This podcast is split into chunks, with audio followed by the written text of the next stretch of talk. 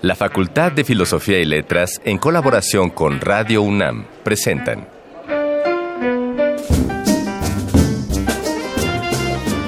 Lecturas de pasillo y debates de jardinera. Pensamientos de biblioteca y encuentros de ludoteca. Cátedras extraordinarias fuera del aula.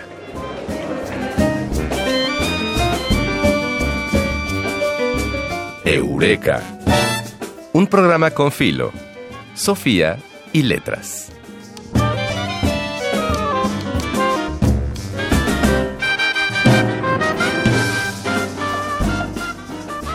Después del establecimiento de sus colonias en el recién nombrado continente de América, España vivió una época de esplendor social y económico, y desde luego que cultural. Los tesoros del Nuevo Mundo llenaron las arcas de una monarquía que había rozado muy de cerca la decadencia. Y aún con los palacios, los cultivos y el crecimiento del imperio, la historia no recuerda esta época por la fuerza económica de la nación, sino por la literatura de sus días, la cual hasta nuestros tiempos recordamos en el periodo certeramente llamado Siglo de Oro Español. Las pasiones de Lope de Vega, los diálogos reflexivos de la novohispana Sor Juana, los enredos de Juan Ruiz, que también era novohispano, las enseñanzas de Tirso de Molina, las metáforas de Calderón de la Barca, los versos inmortales de Quevedo y de Góngora y por supuesto las palabras de Cervantes. Imagínate nada más ese legado, Ana Mari. Qué maravilla. Una, una época bien llamada, dorada para las artes que concentradas en el teatro encontraron un público fiel y ansioso de nuevas historias escritas con la mayor exigencia. A esos poetas del escenario les hablamos nosotros, Ana Mari Gomis E Ignacio Escárcega. y dedicamos además este episodio de Eureka, un programa con filo. Sofía y Letras. Y comenzamos la emisión con un homenaje al idioma español cuando en el Arcón Mascarones escucharemos la voz del gran Antonio Alatorre que cuenta cómo conoció a uno de los que fue su amigo, además eran del mismo lugar, a Juan José Arriola. Dos magos de la palabra. Dos Ah, magos, dos genios. palabra. Para continuar el tema que ya hemos planteado, en nuestra entrevista 3 de 10 tendremos como invitados a Margarita González Ortiz y Julio Escartín, actores que se han especializado en el repertorio del teatro barroco. Y para cerrar, las voces de la Alameda traerán un par de recomendaciones literarias para ti. Así que, para iniciar acorde nuestro tema, atención he de pedir por media hora completa. Oiga, el que fuese discreto, como la palabra eureka se convierte en un programa de Filo, Sofía y Letras.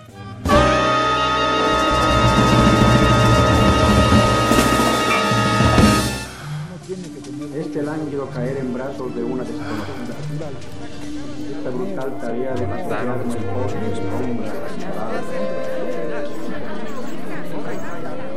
Las palabras que edificaron nuestro presente. Arcón Mascarones. Suele pensarse que la lengua es negocio del lingüista, tal como los dientes son negocio del dentista. Y no, fíjense que no es así. La lengua es negocio de todo el mundo. Así lo señalaba el gran Antonio Alatorre, que reivindicó con su trabajo la literatura novohispana y en general el conocimiento literario. A pesar de ser uno de los estudiosos más importantes de nuestro país y un ávido lector, reconocía que en su juventud no contaba con conocimientos suficientes de literatura hasta que conoció nada menos y nada más que a Juan José Arriola. Y así es como relata esta entrada al verdadero mundo de la literatura. Yo no sabía qué hacer en Guadalajara y solamente por hacer algo. Estaba yo estudiando la, la carrera de Derecho y había terminado el primer año muy brillantemente porque a mí siempre me gustaron los libros, siempre me gustó el estudio. Y en las vacaciones, un compañero del primer año de Derecho que trabajaba en el Occidental, que era un periódico recién fundado y pagaban a 20 pesos la colaboración. Pues era una manera de tener algún dinero en el bolsillo, una colaboración. Había un, pago de dinero. Y me dijo, y además vas a, conocer, vas a conocer a un tipo muy curioso que trabaja allí en el departamento de distribución, que es Juan José Arreola. Y pues sí, me lo presentó. Eh, ¿Y qué pasó? Pues que quedé seducido inmediatamente. Inmediatamente quedé seducido, porque vi pues vi el camino que yo no veía porque iba yo así, ¿verdad? El, el, entusiasmo, de nuevo el entusiasmo y de nuevo el contagio, ¿verdad? Yo no sabía ni quién era Proust, ni quién era Freud, por ejemplo, ¿verdad? Esto, todo eso él, él lo sabía. Digamos, yo a los 20 años era un, primero, un despistado, un, un imbécil en cuestión de información literaria, de lectura, y además este, muy despistado. Y entonces de pronto el destino me puso en contacto con este fenómeno que cambió el curso de mi vida. Él y yo hicimos una revista literaria, jugamos a que hacíamos una revista literaria, que ahora ha resultado que tiene importancia en la historia cultural.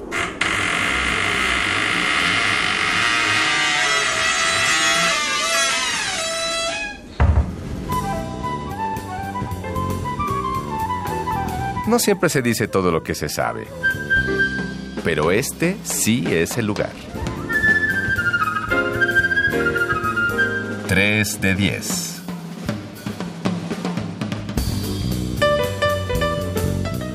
Hablar en verso no es declamar un poema, no es acentuar las rimas para que el público conozca el ingenio del autor. El teatro en verso tiene su propia musicalidad y su dificultad particular y por lo tanto un desafío extremo. Y para conocer las necesidades de esta forma de arte, tenemos esta tarde en cabina a Margarita González Ortiz y Julio Escartín, especialistas en el teatro del siglo de oro. Bienvenidos. Casilda, mientras no puedas excederme en afición, no con palabras me excedas. Toda esta villa de Ocaña poner quisiera a tus pies y aun todo aquello que baña Tajo hasta ser portugués, entrando en el mar de España. El olivar más cargado de aceitunas me parece menos hermoso, y el prado que por el mayo florece solo del alba pisado. No hay camuesa que se afeite que no te rinda ventaja, ni rubio y dorado aceite conservado en la tinaja que me cause más deleite ni el vino blanco, imagino, de cuarenta años, tan fino como tu boca olorosa, que como al señor la rosa le huele al villano el vino. Sepas que en diciembre arranco y en octubre dulce mosto, ni mayo de lluvias franco, ni por los fines de agosto la parva de trigo blanco igualan a ver presente en mi casa un bien que ha sido prevención más excelente para el invierno aterido y para el verano ardiente. Contigo, Casilda, tengo cuanto puedo desear, y solo el pecho prevengo.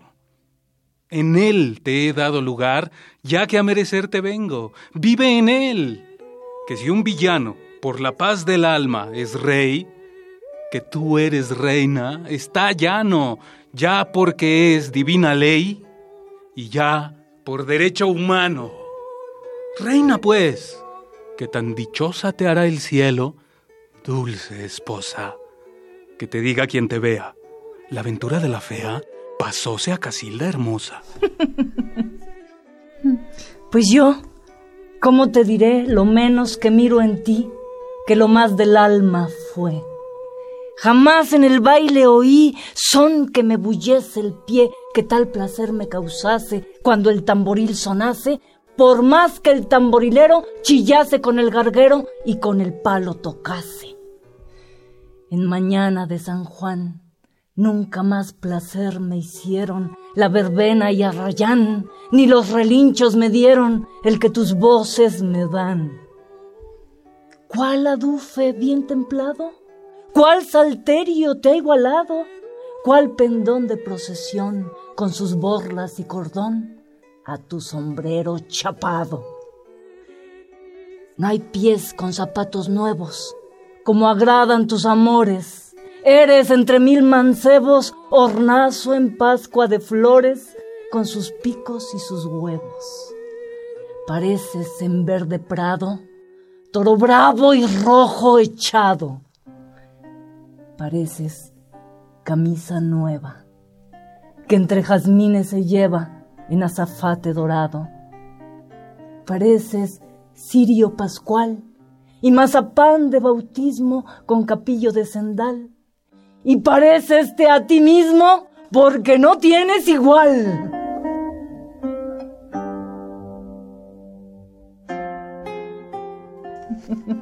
¡Qué maravilla! Bueno, estas voces que están diciendo, porque no leyeron nada, parlamentos de Peribáñez y el comendador de Ocaña, pertenecen a Julio Escartín, que es nuestro Peribáñez, y a Margarita González Ortiz, nuestra Casilda. No está aquí el comendador, que es el tercero en discordia, pero les damos la gran bienvenida, la mejor bienvenida a Eureka, Margarita y Julio, porque me tienen enloquecida. No saben cómo amo el teatro y oír teatro clásico y dicho tan bien, actuado tan extraordinariamente bien como si estuviéramos en el siglo XVII y esto fuera verdad. Es una maravilla. Cuéntenos, por favor, de este montaje, de estos ensayos que se han llevado cuatro años, ustedes que son profesores de la Facultad de Filosofía y Letras, de Literatura, Dramática y Teatro, y que han estado trabajando con José Luis Ibáñez durante pues mucho tiempo para que esta obra se monte en la facultad.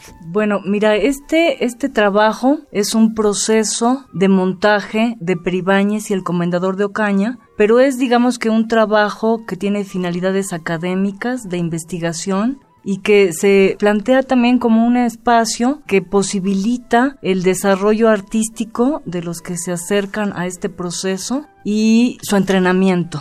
Entonces, por un lado, la lengua y el lenguaje versificado con todas sus exigencias y una sensibilidad que tienes que desarrollar poco a poco a partir del contacto continuo con, estas estructuras tan maravillosas. Y, bueno, ese es ese espacio que, está abierto en, en la facultad y que se propone eso como un espacio no propiamente de la carrera en el plan ordinario, sino en el plan extraordinario y apoyado por la cátedra extraordinaria Juan Ruiz de Alarcón. Ustedes me decían al principio, Julio Escartín, que la carrera de literatura dramática y teatro tiene dos partes, que es importante hablar de eso, ¿no? Para la para quienes nos están oyendo. Sí, bueno, es, es importantísimo por el lugar en el que coloca al Colegio de Literatura Dramática y Teatro dentro de una facultad de filosofía y letras. El teatro, pues bueno, además de ser el hecho escénico, también tiene un área de estudio que es la literatura dramática. Estas son las dos partes que atiende el Colegio de Literatura Dramática y Teatro. Por un lado, toda la investigación que tiene que ver con el papel, con la historia, con la filología,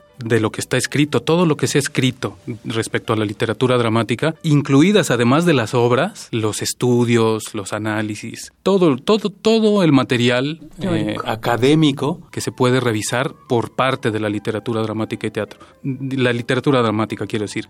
Y por el otro lado, la parte más viva, la que es efímera, la que se nos va nada más de verla, ¿no? La práctica. la práctica del teatro. Y la que necesita producción. Claro, esto es importante. ¿Será que por eso se han tardado cuatro años en montar la obra de Lope de Vega? Bueno, la producción. Tiene que ver, pero lo que pasa es que este trabajo se configura como un referente para que la facultad pueda en un momento dado ser una entidad productora de teatro, ¿sí? Y que el espacio, el nuevo foro José Luis Ibáñez, se use justamente para que se atienda el teatro que se hace dentro de la facultad sí, con, con, esta visión también académica de lo que es el teatro o innovadora de lo que es el teatro de los universitarios, pero bueno, la facultad no es un órgano productor de teatro. Y entonces este proceso está sirviendo como de referente también para saber qué pasos tienen que darse para que una institución como la facultad misma pueda en determinado momento empezar a plantear una producción de teatro dentro de una facultad,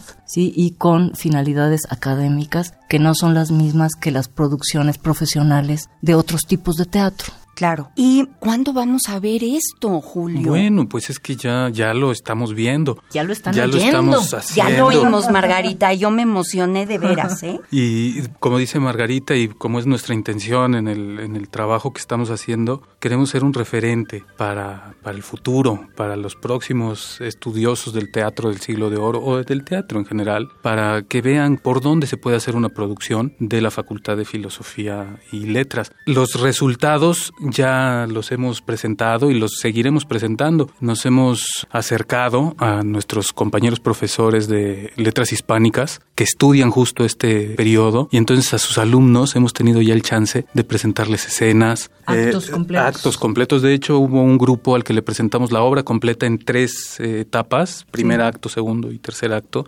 ya en el foro José Luis Ibáñez, que acabamos de estrenar. Y entonces, esto es lo sui generis, como José Luis Ibáñez, nuestro Lo maestro, caracteriza. lo caracteriza. Sí. No es el resultado espectacular de una temporada de 100 o 200 funciones con alfombra roja y estreno en medios, difusión, sino más bien los resultados van sucediendo muy paulatinamente, muy suavecito, muy poco a poquito, pero atendiendo principalmente a la comunidad de la universidad. Ya también tenemos la intención de desbordarnos a otros colegios, ¿no? Aprovechando pues la cantidad de alumnos que hay en la facultad, ir al colegio de geografía, ofrecer nuestro trabajo, porque también es una de las cosas que me gustaría mucho mencionar. El teatro tiene el chance de conjuntar muchas áreas de estudio. Si por ejemplo presentamos esto a la gente de geografía, se abriría el espacio para estudiar la geografía de España, las diferentes lugares, localidades de España. Si lo presentamos para eh, letras hispánicas, está la figura de Lope de Vega. Si lo presentamos para historia, está la historia de España. Entonces, creo que es un- una iniciativa muy afortunada por la capacidad de público al que va a acceder y a lo largo del tiempo, ¿no? O sea,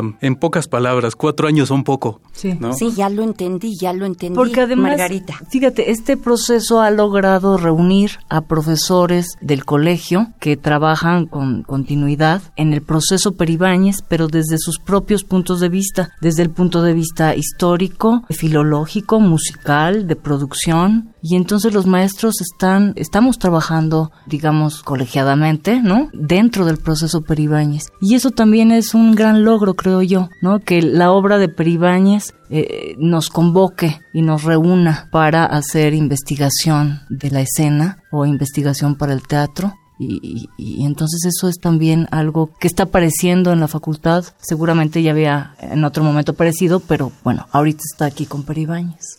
Lo cual me parece sumamente importante porque imagínense a ustedes, los estudiantes de letras que leen siglos de oro y que nunca ven todas estas maravillas convertidas en la escena al trabajo de la escena. Entonces, bueno, creo que es una idea extraordinaria y no sé, me tienen tan fascinada. Yo que les podría decir, yo me dedico a literatura mexicana de hoy, narrativa especialmente, pero quisiera, bueno, desde luego con toda mi alma volver al siglo XVII y leer, no solo leer, sino verlos a ustedes. Yo sé que tienen muchas cosas que decir, pero me encantaría que volvieran a escenificar algo, ¿se vale? Para que nuestros radioescuchas puedan oír a dos grandes actores, dos grandes profesores, Margarita González Ortiz y Julio Escartín, decir, pero no nada más decir,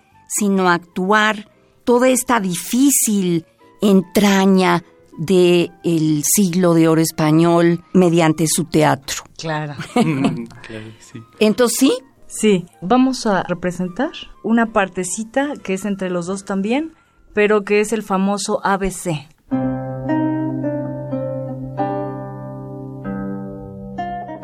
Aprende este canto llano, y con aquesta cartilla tú serás flor de la villa y yo el más noble villano. Estudiaré por servirte las letras de ese ABC. Pero dime si podré otro, mi Pedro, decirte, si no es acaso licencia. Antes yo me huelgo. Di, que quiero aprender de ti. Pues escucha y ten paciencia. La primera letra es A, que altanero no has de ser. Por la B, no me has de hacer burla para siempre ya. La C te hará compañero en mis trabajos. La D, dadivoso, por la fe con que regalarte espero. La F, de fácil trato. La G, galán para mí. La H, honesto. Y la I, sin pensamiento de ingrato. Por la L, liberal. Por la M, el mejor marido que tuvo amor, porque es el mayor caudal. Por la N, no serás necio, que es fuerte castigo. Por la O, solo conmigo, todas las horas tendrás. Por la P, me has de hacer obras de padre, porque quererme por la Q será ponerme en la obligación que cobras. Por la R, regalarme, y por la S, servirme, por la T, tenerte firme, por la B, verdad, tratarme, por la X, con abiertos brazos, imitarla ansí. Y como estamos aquí, estemos después de muertos.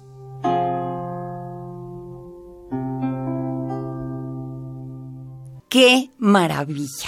Bueno, pues, ¿qué les parece este, esta muestra de Peribáñez y el comendador de Ocaña, con dos maestros prodigiosos y así como lo son como maestros, lo son como actores?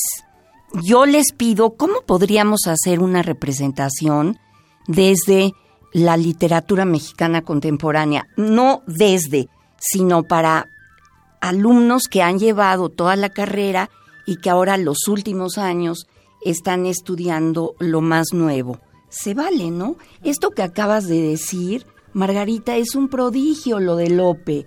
Eh, ¿Cómo le pide la joven esposa al joven marido con el que se va a casar que sea fiel, que sea compañero sobre todo, que eso es precioso? Todo este A, B, C, D, todo el alfabeto. Qué extraordinario Lope de Vega. ¿Cómo rescatamos hoy a Lope?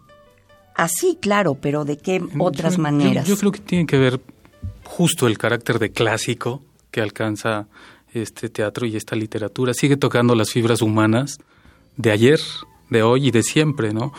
Hoy seguimos anhelando este mismo amor entre la, la gente, ¿no? Qué deseable que una pareja logre estas profundidades amorosas, ¿no? Que se puedan comunicar así, plantearse sus necesidades y vivir felices, ¿no? En unos tiempos tan violentos como los que estamos viviendo ahora, yo creo que son palabras que refrescan nuestro espíritu, ¿no? Y nos dan, nos dan esperanza. Yo creo que esa es la conexión que tiene. Pues absoluta conexión. Entonces voy a quedar mm. con ustedes para para ver qué, podemos hacer, si se puede. Claro que sí. Y ahora sí les pido su recomendación musical. Pues podría ser, forma parte del Quijote de Cervantes. Es una letrita que se llama Marinero soy de amor. Marinero soy de amor. Marinero soy de amor y la pueden encontrar porque el hijo de Jordi Zaval la canta, bueno, es, es un dios a la hora de cantarla y yo creo que está súper conectada con este ambiente del siglo XVI y XVII español. Entonces yo creo que va a venir muy bien. Nos atrevemos a presagiar que va a estar muy bien. Bueno, pues a, escucharla todos y les agradecemos enormemente a Margarita González Ortiz y Julio Escartín su presencia, su arte, su genialidad y, su generosidad por, por, venir y derramar todo esto aquí en Eureka. Muchísimas gracias. Un gusto para nosotros también estar aquí. Marinero soy de amor y en su piélago profundo navego sin esperanza de llegar a puerto alguno.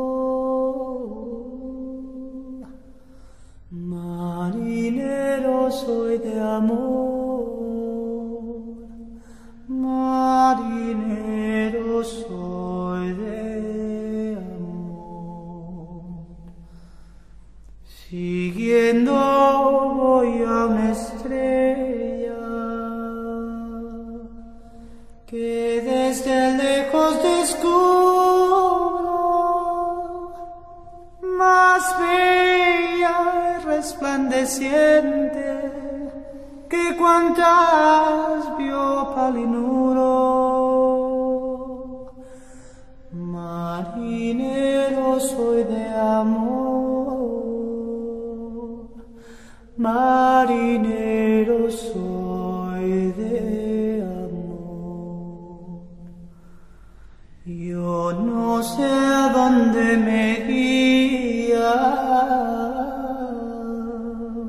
y así navegó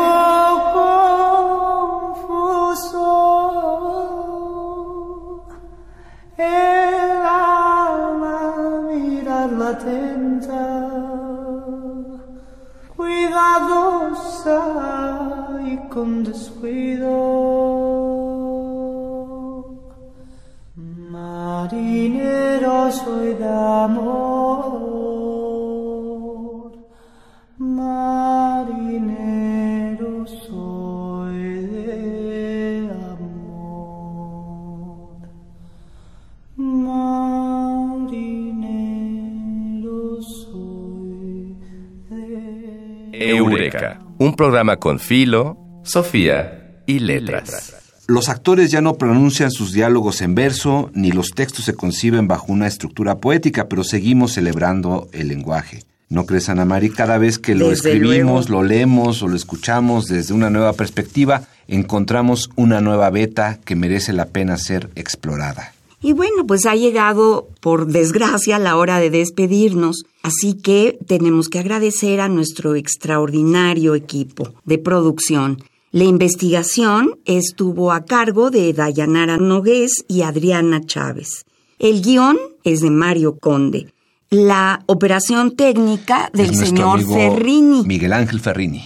La asistente de producción, Carmen Sumaya. Y desde luego en la producción, la gran Silvia Cruz Jiménez. Nosotros somos Ana Mari Gomis E Ignacio Escárcega. y este es el final de la emisión. Esperamos que nos acompañes el próximo lunes en otro programa de Eureka, un programa con filo. Sofía y Letras. Hasta pronto. Bonita tarde. El tiempo vuela cuando el pensamiento se divierte. Nos escuchamos la próxima semana. Eureka. Una producción de Radio UNAM.